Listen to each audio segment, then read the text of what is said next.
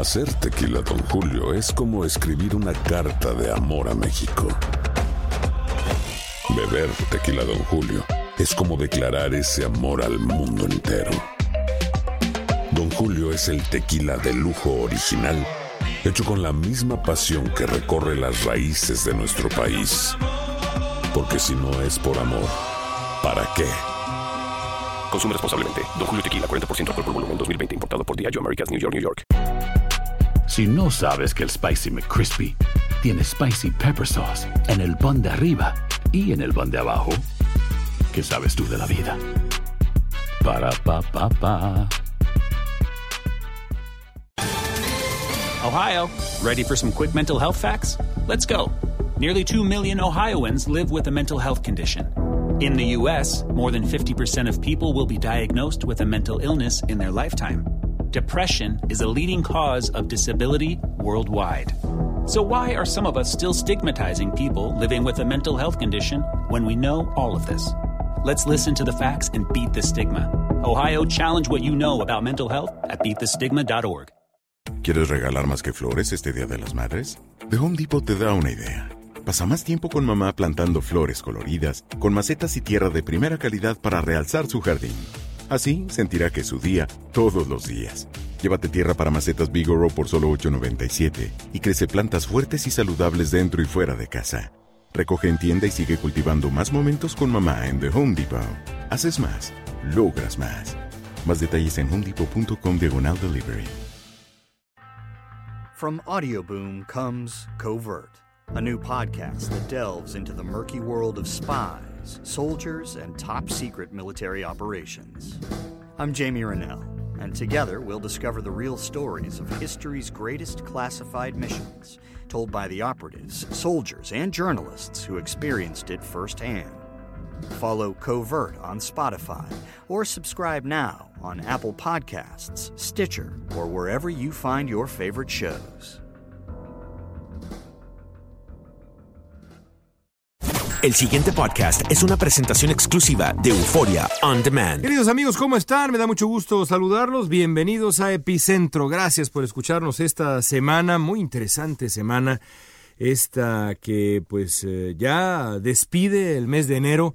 Hay eh, varias cosas que tocar eh, pensando en el, pues, el gran tema creo yo, así como durante muchos meses Epicentro estuvo dominado por las elecciones en Estados Unidos en el 2016 y un poco antes y demás, todo este tiempo que ya llevamos en nuestro podcast, pues el día de hoy, en estos eh, meses por venir, eh, hablaremos sobre todo, imagino yo, sí, por supuesto, de lo que pasa en Estados Unidos, que siempre es un tema apasionante, que nos interesa muchísimo aquí, pero creo yo que sobre todo hablaremos de lo que sucede eh, en México, en la elección presidencial mexicana que pues eh, pinta para hacer una contienda de verdad muy complicada. Gracias de verdad por escucharnos.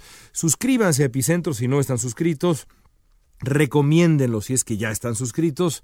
Y por favor, si nos hacen el enorme, enorme lo mismo, favor de otorgarnos eh, cinco estrellas, lo vamos a, agradecer infinitamente porque de esa manera más gente nos encuentra en eh, plataformas y, redes sociales. Así que bueno, gracias amigos.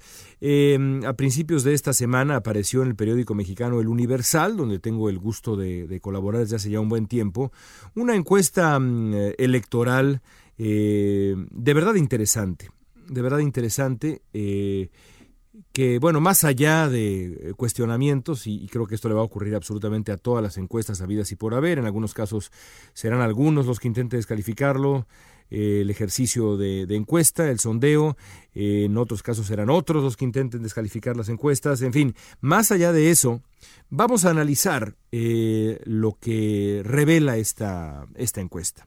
Para empezar, las preferencias electorales. Las preferencias electorales son hoy más claras que nunca eh, en, México. Andrés Manuel López Obrador está eh, muy consolidado en el primer lugar de las encuestas, con el 32% de las preferencias electorales. Ahí está el famoso tercio del electorado eh, con el que López Obrador cuenta y ha contado desde hace un buen tiempo, 32% del voto hasta ahora. Lo interesante, creo yo, es, más allá de, notar la consolidación López Obradorista, lo interesante es eh, eh, el segundo lugar. De acuerdo a esta encuesta... De que debíamos ir juntos, una vez que registramos el frente, en aquel entonces de carácter no electoral, el reto era la plataforma, poner de acuerdo a tres fuerzas políticas en un proyecto de país. Es Ricardo Anaya, el convenio de, mm, de la coalición PAN, PRD y Movimiento Ciudadano, el famoso frente, quien eh, se encuentra en la segunda posición a tan solo seis puntos de López Obrador, lo que en Estados Unidos llamarían single digits, una diferencia de eh, pues seis puntos. Y José Antonio Mid, quien eh, representa a la alianza electoral encabezada por el PRI, y sus afiliados, sus satélites, se encuentra en eh, tercer lugar a 16 puntos, de acuerdo con esta encuesta de Andrés Manuel López Obrador, y a 10, 10 largos puntos de Ricardo Anaya. En la misma encuesta revela que 54% de la gente todavía tiene dudas de por quién votar, un número francamente muy, muy alto. Em, en cuanto a la opinión que los aspirantes em, despiertan el electorado, 49% mm, de aquellos que tienen una opinión sobre Andrés Manuel López Obrador tienen una opinión positiva, el 42% eh, tiene una opinión em, eh, negativa del candidato de Morena. No tiene que ver con medidas coercitivas. El problema de México es la corrupción y, eso lo podemos resolver nosotros, los mexicanos. Eh, Ricardo Anaya, 34% tiene una buena, una buena opinión de Anaya y entre mala y muy mala, el total de Ricardo Anaya es de 41%. Así que bueno, ahí están algunas cifras, pero la, encuesta, por supuesto, el, dato central es la preferencia electoral. Eh, por supuesto, a mí no me sorprende que, dada la manera como se han conducido las precampañas, Andrés Manuel López Obrador mantenga una ventaja frente a sus contendientes. La precampaña le ha favorecido en gran medida a López Obrador, que depende sobre todo eh, López Obrador de que sus negativos no aumenten de manera considerable. De ahí que haya hecho una campaña eh, pues muy soleada, en donde se le ve riéndose, se le ve cantando, se le ve liberando tortuguitas y demás. Es decir, una eh, estrategia, la verdad, muy bien pensada, muy eficaz, que eh, da como resultado esta consolidación de López Obrador en el primer lugar eh, en las preferencias electorales. A eso hay que sumarle, por supuesto, el repudio que ha generado el PRI, un repudio que se mantiene y no solamente se mantiene, sino que está creciendo y lo vemos con toda claridad en la candidatura confusa de José Antonio Mid. Eh, hoy en el Universal, y digo hoy porque estamos grabando este podcast en lunes, publicaba yo una columna en donde advertía yo una vez más el dilema eh, imposible que enfrenta José Antonio Mid. Eh, pretende ser un eh, eh, candidato, digamos, independiente, un, político apartidista, pero al mismo tiempo defiende los colores del partido que lo ha recibido. Y no solamente eso, sino que Mid se ha dado la tarea, de manera un poco incomprensible desde el punto de vista de la estrategia electoral, de defender al PRI de alabar a los priistas y de rodearse de los priistas más rancios imaginables, es decir, en cierto sentido, José Antonio Mid pretende denunciar al diablo. Voy a solicitar mi registro como precandidato a la presidencia de la República por el Partido Revolucionario Institucional. Lo hago tras 20 años de servir a mi país de manera ininterrumpida. Pero pasearse por el infierno. Y eso simplemente no se puede.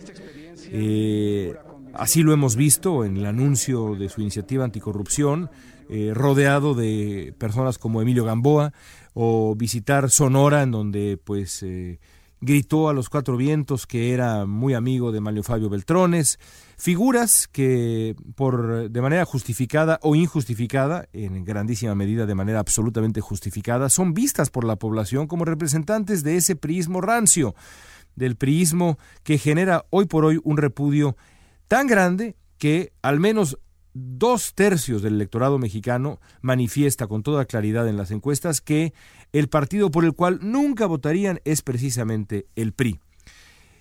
Y ahí está el resultado. José Antonio Mid no es ni un auténtico independiente, ni un auténtico candidato a partidista, ni tampoco es un priista. Es una suerte de masacote de confusiones. Y eso es quizá el mayor efecto que puede tener un político en campaña, que tiene que ser, antes que ninguna otra cosa, completamente claro y definir exactamente qué es en lo que cree, qué es lo que defiende, qué rechaza, qué repudia, es decir, tiene que saber quién es. José Antonio Mid no sabe quién es. Quiere ser ambas cosas y ambas cosas no se puede ser. O por lo menos no se puede ser si uno tiene un talento moderado para ser un político en campaña. Eh, la, la, capacidad que se necesita, la capacidad eh, eh, histriónica incluso, que se necesita, de hipnotismo histriónico que se necesita para convencer al electorado que uno es al mismo tiempo apartidista y al mismo tiempo ah, eh, eh, cobijado por el gran aparato priista, es, se le escapa a José Antonio Mid. No tiene esa capacidad.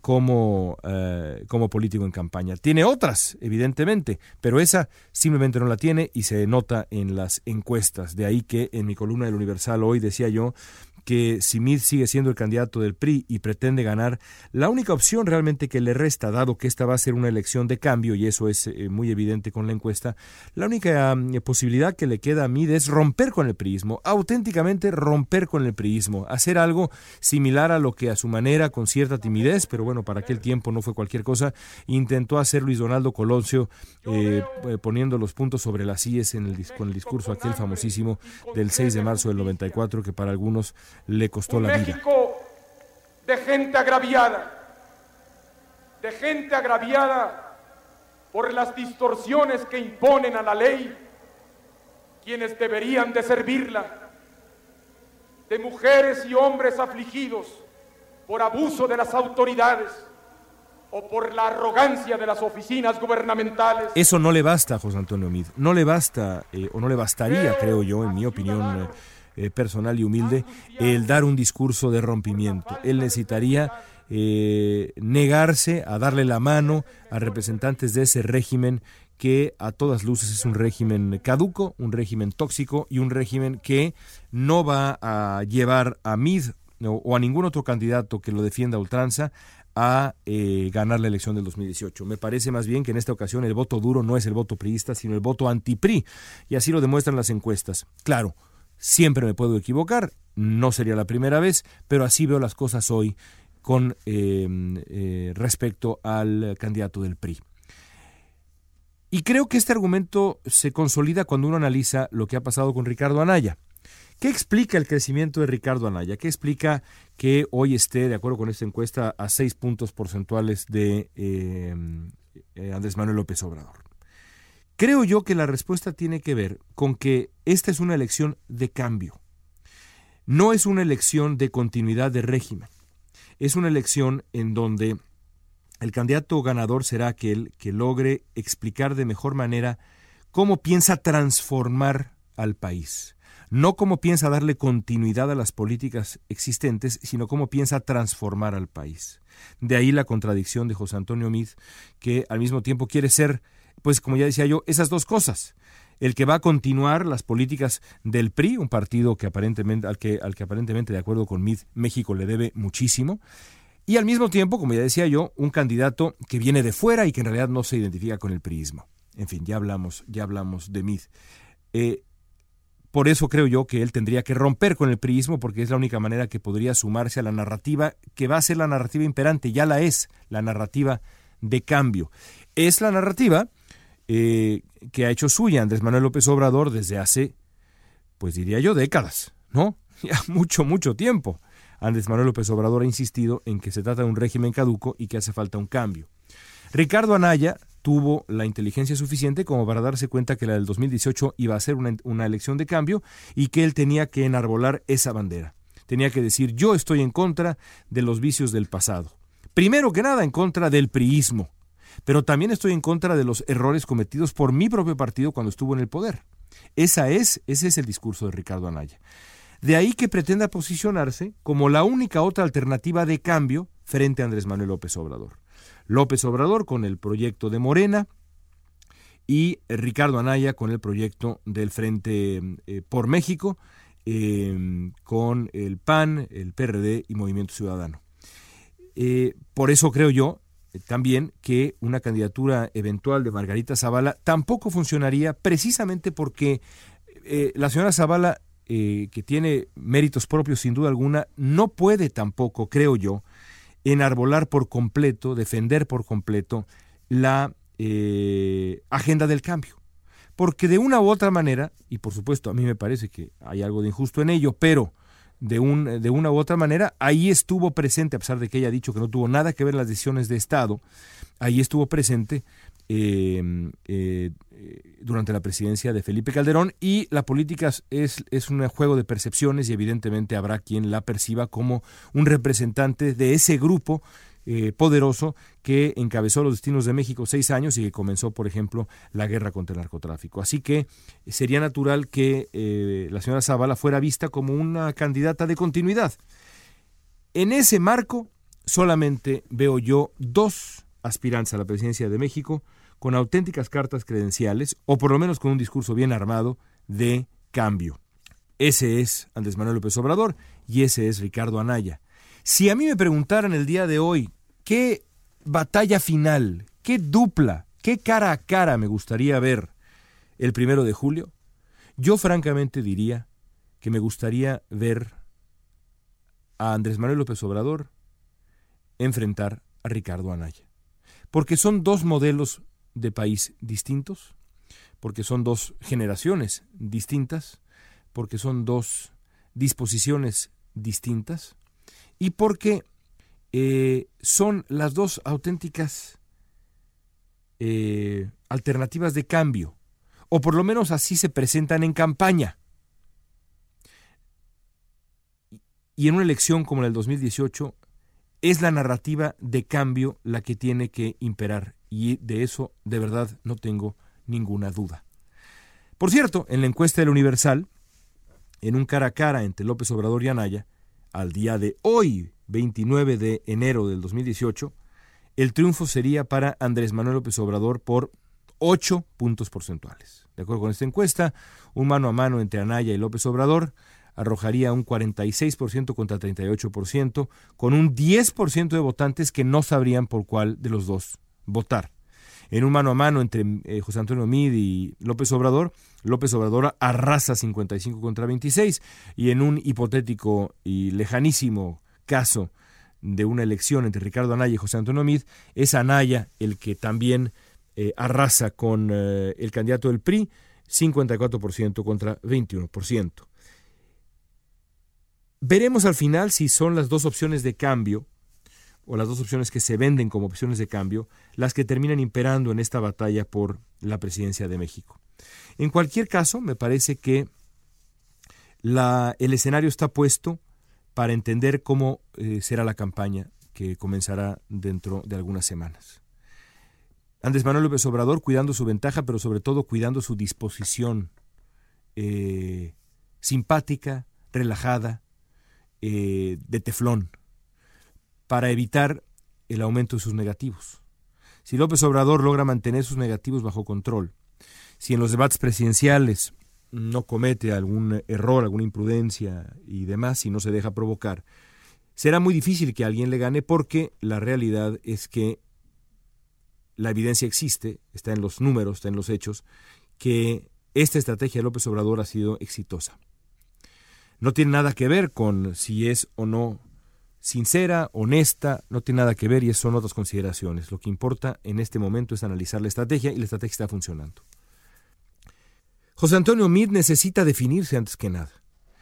Eh, y necesita eh, decidir si va a tratar de llegar a la presidencia y pelear a Andrés Manuel López Obrador como un candidato del PRI a full, completo, defendiendo cada paso del gobierno peñanietista, o si prefiere romper con el PRI. Lo único que no puede permitirse, porque no le va a funcionar, en mi opinión, es ser ambas cosas. Tratar de ser eh, un priista para los priistas y un antipriista para los antipriistas. Eso no se puede, sobre todo si uno carga ese enorme y pesado, esa losa que es el escudo del PRI. ¿Y qué requiere Ricardo Anaya? Bueno, Ricardo Anaya necesita consolidarse primero que nada como la opción de cambio que puede competirle a la otra opción de cambio que es Andrés Manuel López Obrador. Necesita crecientemente marginar al aspirante del PRI para no dividir el voto anti López Obrador. Necesita que el PRI vaya desapareciendo poco a poco en la práctica del escenario, del escenario nacional para poder eh, quizá activar una suerte de dinámica de, de mm, voto útil. Y sobre todo necesita Naya demostrar con toda claridad cuáles son las cosas en las que es diferente Andrés Manuel López Obrador. Para eso tendrá que hacerlo en los debates, tendrá que ser creativo, tendrá que ser inteligente, tendrá que ser paciente. Pero hoy por hoy, la lección final de estos datos que tenemos frente a nosotros del Universal, la lección final es que esta es una elección de cambio. El que no lo entienda no podrá competir realmente en el 2018. El que no lo entienda terminará perdiendo la elección, merecidamente. Pero sobre todo, el que no lo entienda no comprende cuál es el pulso real de la opinión pública en México y por lo tanto no tiene o no demuestra capacidad para pretender gobernar a un país. La primera obligación de un político es tomarle el pulso correctamente a la sociedad que pretende gobernar. Y suponer que esta puede ser de alguna manera milagrosa, y estoy pensando en cómo pensarían los periodistas, una elección de continuidad en donde la gente vote para conservar en el poder los modos, los uh, rituales y los, entre comillas, resultados del peñanietismo y del PRI en estos años, vive, creo yo, en la isla de la fantasía. Veremos qué pasa. Por lo pronto, amigos, me despido. Gracias. No dejen suscribirse, no dejen de recomendar el podcast a sus amigos y ya están suscritos. Y no olviden también regalarnos estrellas. Gracias. El pasado podcast fue una presentación exclusiva de Euphoria On Demand. Para escuchar otros episodios de este y otros podcasts, visítanos en euphoriaondemand.com. Interested in starting your own podcast? Audioboom can help with our $9.99 monthly subscription plan for hosting and distribution. You'll get 200 minutes of recording time per episode, a branded homepage on the Audioboom platform, embeddable players for web and social media, advanced analytics, and so much more. To sign up for your $9.99 monthly subscription plan, go to audioboom.com/start. That's a u d i o b o o m dot com slash s t a r t. Si no sabes que el Spicy McCrispy tiene spicy pepper sauce en el pan de arriba y en el pan de abajo, ¿qué sabes tú de la vida? Para pa pa pa. Ahorra más en JCPenney, más tu oportunidad de conocer a Shaquille O'Neal. Este sábado 4 de mayo todos ganan durante la entrega de cupones de 10, 50 o hasta 100 dólares, solo en la tienda mientras duren. De 11 a.m. a 1 p.m., los miembros de JCPenney Rewards tendrán una oportunidad exclusiva de encestar para conocer a Shaq. Habla con un asociado en la tienda o visita jcp.com y conoce más sobre la jugada. JCPenney, vale la pena. Cupón válido el 4 de mayo en selección de estilos. Entrega de cupones solo en la tienda para mayores de 18 años. Ohio, ready for some quick mental health facts? Let's go. Nearly 2 million Ohioans live with a mental health condition. In the U.S., more than 50% of people will be diagnosed with a mental illness in their lifetime. Depression is a leading cause of disability worldwide. So, why are some of us still stigmatizing people living with a mental health condition when we know all of this? Let's listen to the facts and beat the stigma. Ohio, challenge what you know about mental health at beatthestigma.org. ¿Quieres regalar más que flores este Día de las Madres? The Home Depot te da una idea. Pasa más tiempo con mamá plantando flores coloridas, con macetas y tierra de primera calidad para realzar su jardín. Así sentirá que es su día todos los días. Llévate tierra para macetas Bigoro por solo $8.97 y crece plantas fuertes y saludables dentro y fuera de casa. Recoge en tienda y sigue cultivando más momentos con mamá en The Home Depot. Haces más, logras más. Más detalles en homedepot.com diagonal delivery.